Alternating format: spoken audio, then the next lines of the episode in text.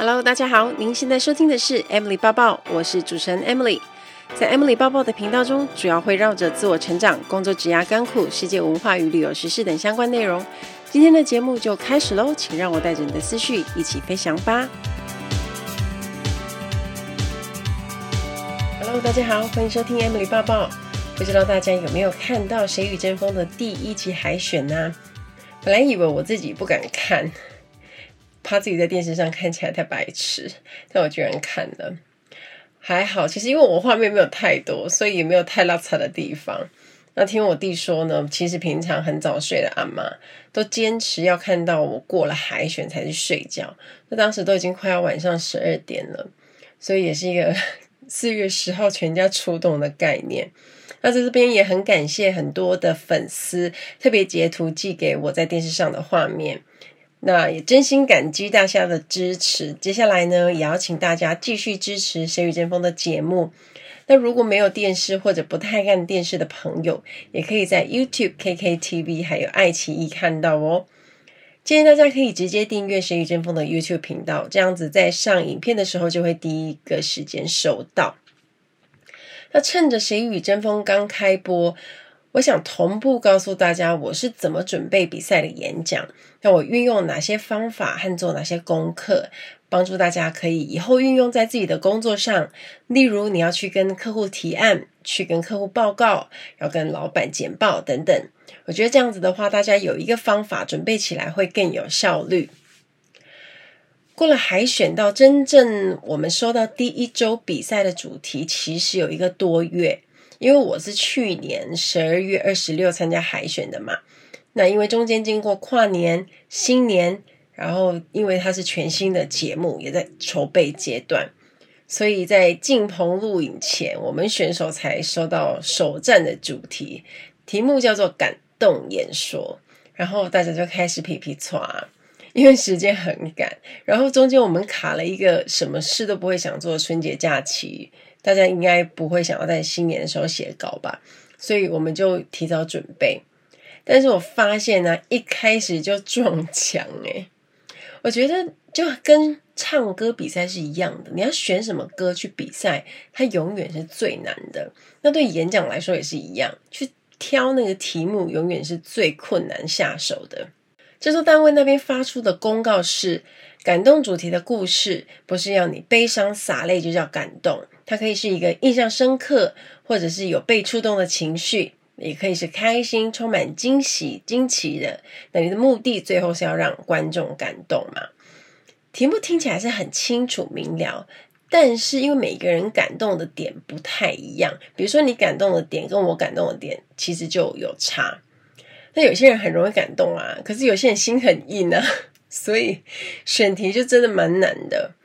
那其实我就先以我会感动的故事下手，那我再搜寻我的故事宝库啊。如果你长期有在 follow 我的蜜粉们，就知道，因为我有写很多的故事。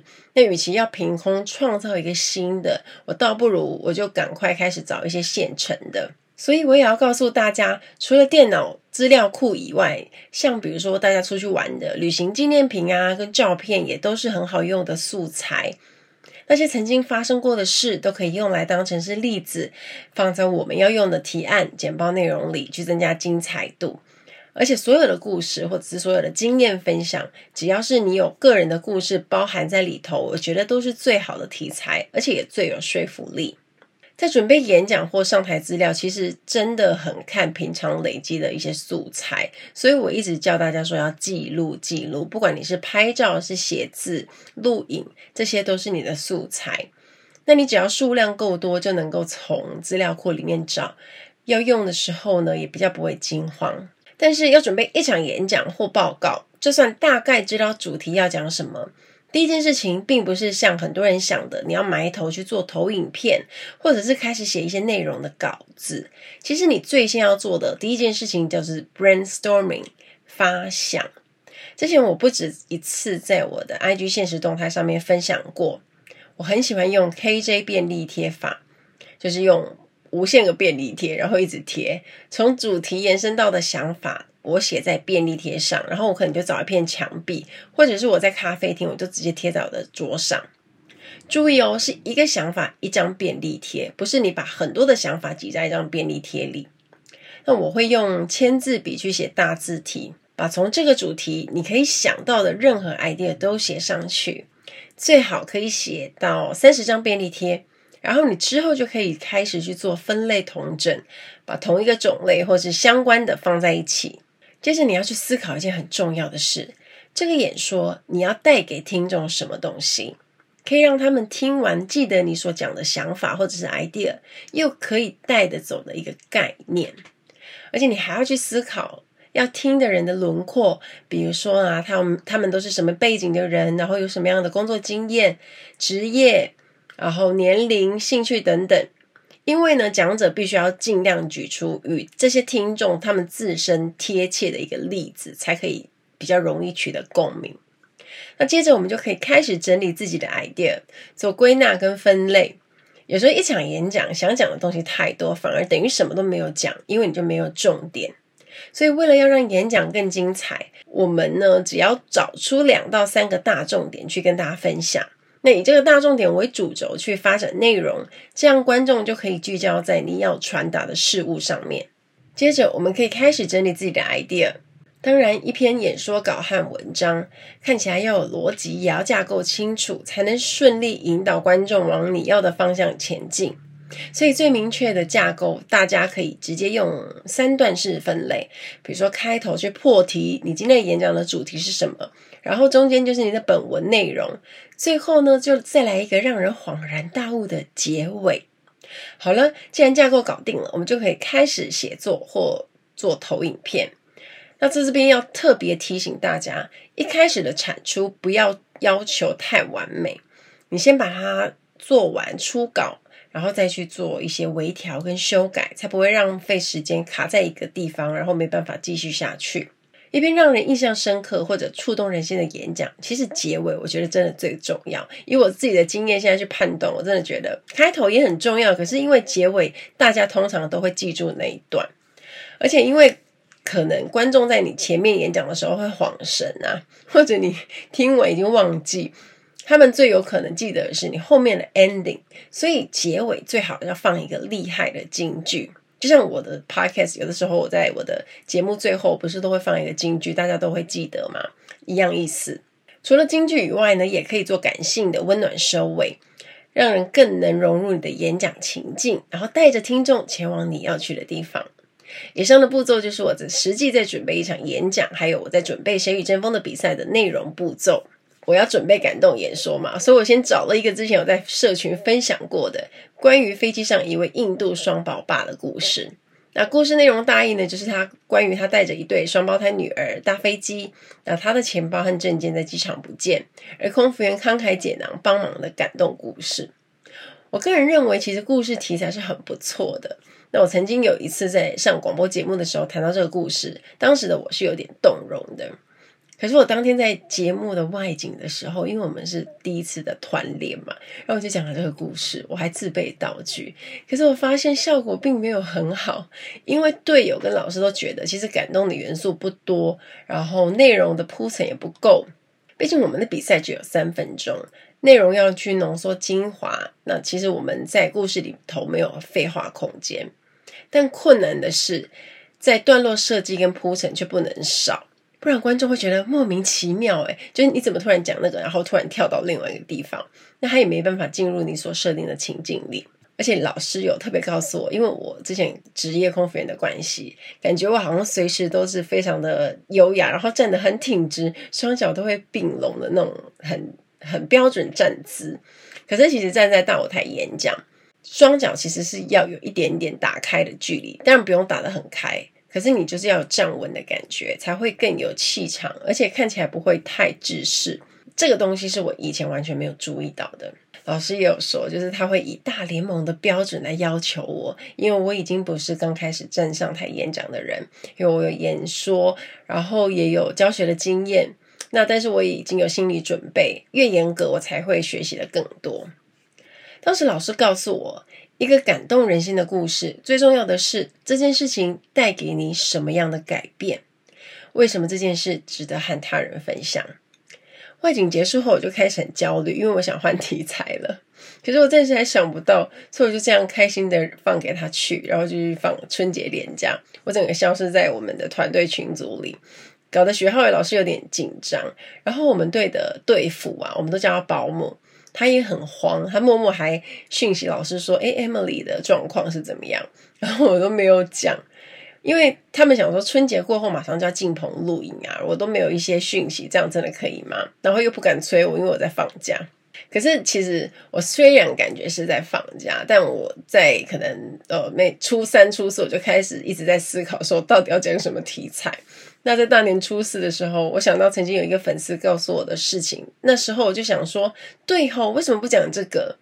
那那个粉丝告诉我这件事的时候，其实我才刚开始经营自媒体，大约是两到三年吧。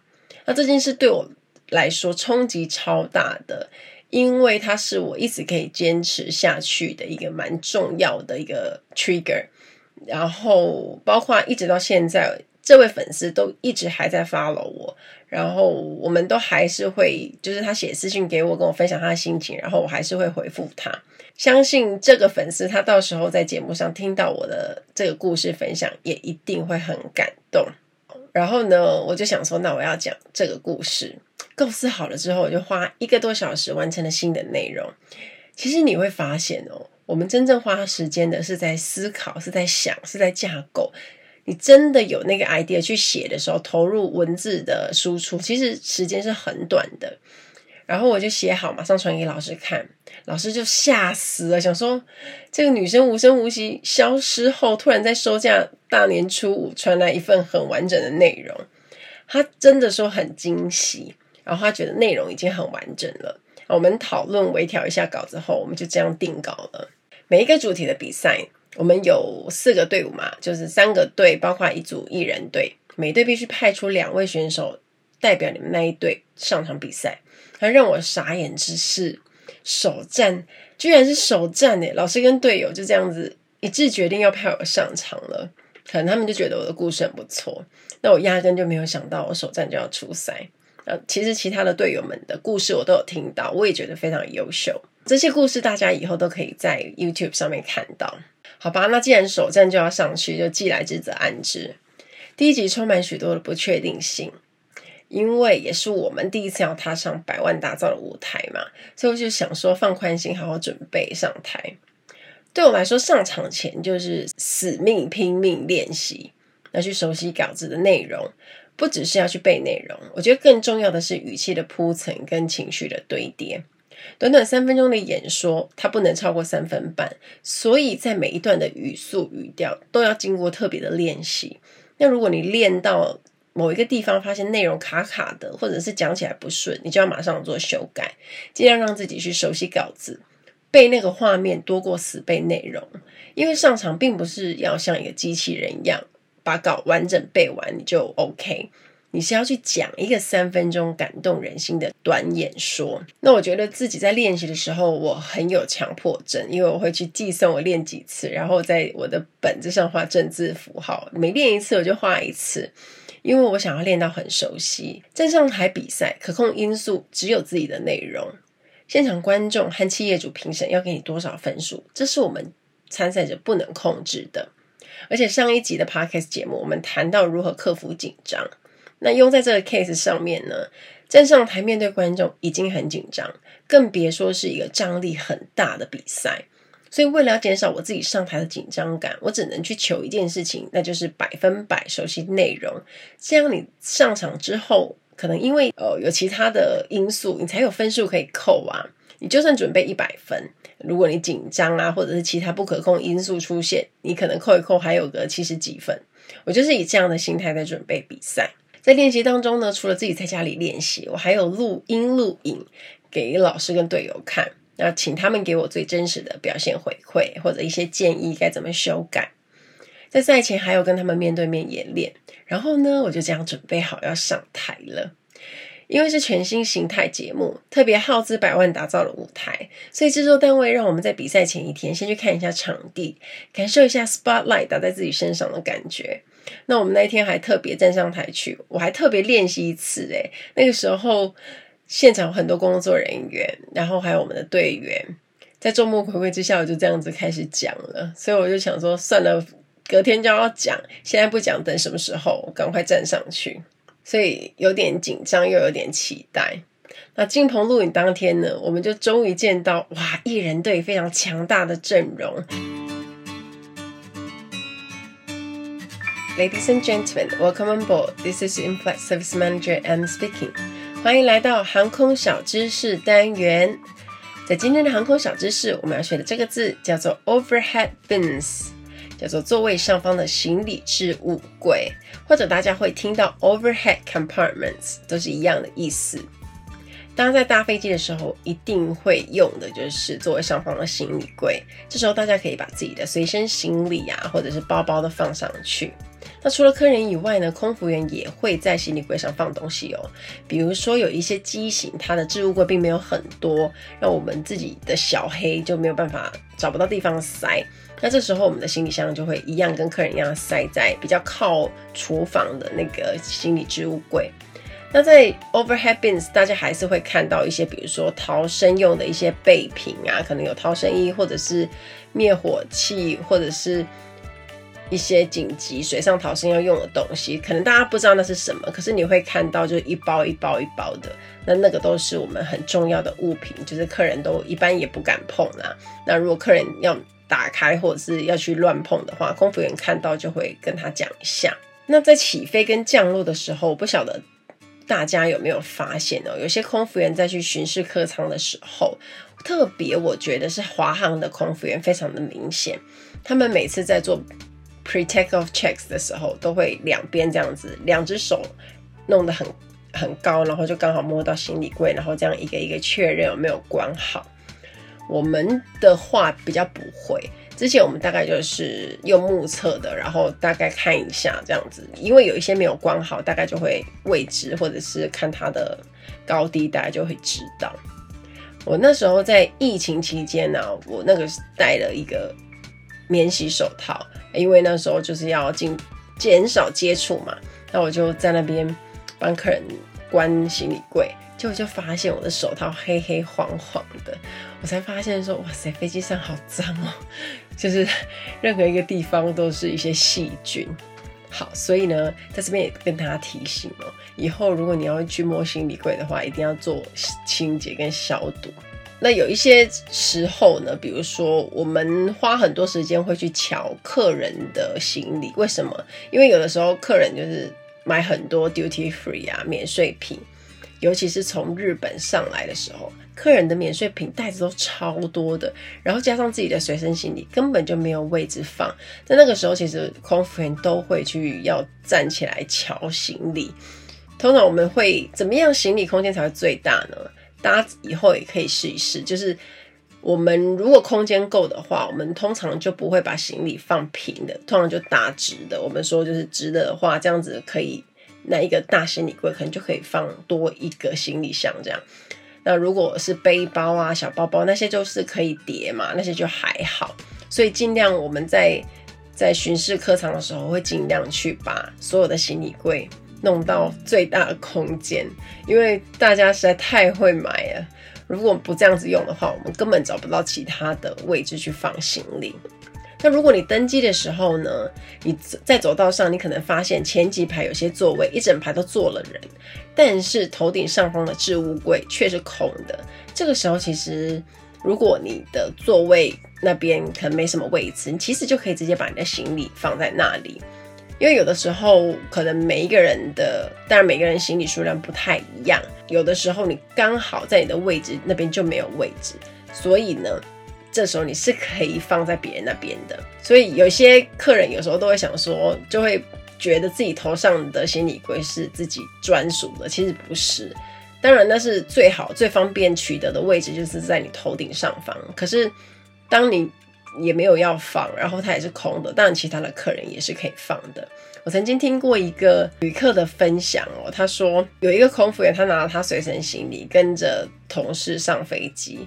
那走到位置之后，准备要把行李往上放，那发现隔壁排的情侣那个男生当着他的面把他们位置的行李置物柜关起来，然后他就错愕的问他说：“哎，不好意思，先生，这是我们的位置，你把东西放满了，我要放哪边？”那个男生还很理直气壮的回说：“啊，我就买太多了，你看旁边还很空，你可以去放了。”所以当下那个很傻眼，就往他们头上一看啊，而且就发现明明他们自己的行李柜连一半都放不满。那个时候他又回那个先生说：“哎，你们行李柜还没满，为什么要放到我们的位置？”先生又更理直气壮的说：“啊，放你们位置比较方便啊，我站起来就能拿到了。”所以瞬间觉得这个人的逻辑很不可思议。同行的同事就看不惯他的做法，就站起来去跟他理论。结果这个人恼羞成怒的说：“啊，不然你是要来吵架的吗？来呀，来呀！”结果他的同事就跟这两个情侣争论起来了。所以有的时候会因为行李的问题导致很多的争吵。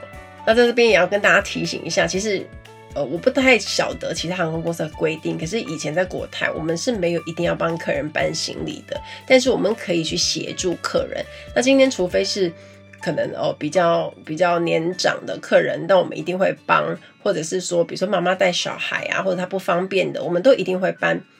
但是不是强制组员一定要做这个工作？你想想看，一架飞机有三百多个人，你每一个组员你都要帮忙行李的话，其实是没有办法的，可能很快一个飞一个 fly 就工伤了，就是永久伤害。所以呢，如果真的自己装的太太重的话，你要请空服员帮你，通常就是两个人一起搬会比较好。所以我每次只要客人就说：“哦，你可以帮我吗？”然后他不动的时候，我就跟他讲说：“这个很重哦，你可以跟我一起吗？”然后我就这样拿起来，但是我就是没有出非常大力，因为有的时候客人就会故意没有出力，那我就会觉得其实这样很不 OK。身为一个非常优质的客人呢，大家一定。最好是不要装超重了，因为它就是有限重，你装那么多，其实你自己也很麻烦。好，那在下飞机的时候，大家离开机场前，记得记得一定要去看你的行李柜上面有没有你落掉的东西。我们以前实在是捡过太多客人留下来的免税品，或者是一些有的没的。你好不容易从一个国外扛那些东西回来，然后你回家的时候居然没有把它带走，所以记得要检查。大家在听机上广播的时候呢，应该就会常常听到这个词，叫做 overhead bin 或 overhead compartments，就是行李柜。希望大家会喜欢这集的航空小知识，我们下次再见喽，拜拜。那进棚录影当天呢，我们就终于见到哇，艺人队非常强大的阵容，有王彩华、彩华姐，然后张立东、张琪慧，然后西班牙人佩德罗。还有 YouTuber 娜娜大师，还有一个歌手一凡，就是星光闪闪的见到大家。那比赛呢，除了第一现场是有四位导师，然后企业家评审，还有现场给分的观众以外，其余没有比赛的人，他们就是在第二现场，就有点像大家在看那种实境剧一样。就之前的《我是歌手》好像也类似这样子。那我们都坐在那边，然后透过荧幕去看紧张的第一现场。那因为第一集首战是首录，所以会花比较长的时间，我们就预留了一整天。不管是舞台还是灯光跟设备，都要经过测试，也要 rehearsal。参赛者去进出场该怎么走位，我们都有练习。那因为参与了节目，我才有机会看到幕后的。各种辛苦，一个成功的电视节目其实背后都有很多的付出，所有工作人员忙进忙出啊，然后现场大家都绷紧神经，一有状况就要赶快做调整，因为大家都希望节目录制可以顺利的进行嘛。那虽然真正上场的参赛者们花了三分钟演讲，观众也就是看了两个小时的节目，可是一个节目的筹备呢，是花了将近快一年。那光首录，我们那时候就花了超过十小时。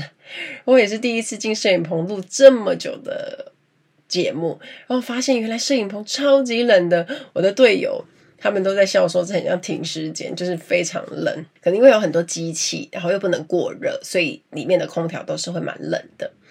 然后我就看到那些艺人非常专业，他们就准备有毯子啊，或者是大羽绒外套啊，因为他们可能常录影，已经被冷习惯了，都自己有一些给洗套。然后我们就不知道，想说第一次整个被冷到，所以我后来我就真的有带羽绒。对我来说这是非常难忘的经验。那我们的比赛有个人积分跟团体积分嘛，所以我们要为自己拿好分数，也要为团队拿好分数。直到要出场前，其实我站在门后，心跳都还是很快，线上肾那个肾上腺素都爆发，然后带着队友导师的期待跟鼓励，就准备上场了。我抱持着练到死、轻松打的态度。那站在门后面的时候，我想的是要自然顺畅的把这个感动我的故事说给现场的观众听，当然还有在电视机前的观众们。我觉得只要有人感动，我就算成功了。那我要讲的呢，这是一个关于明信片的故事。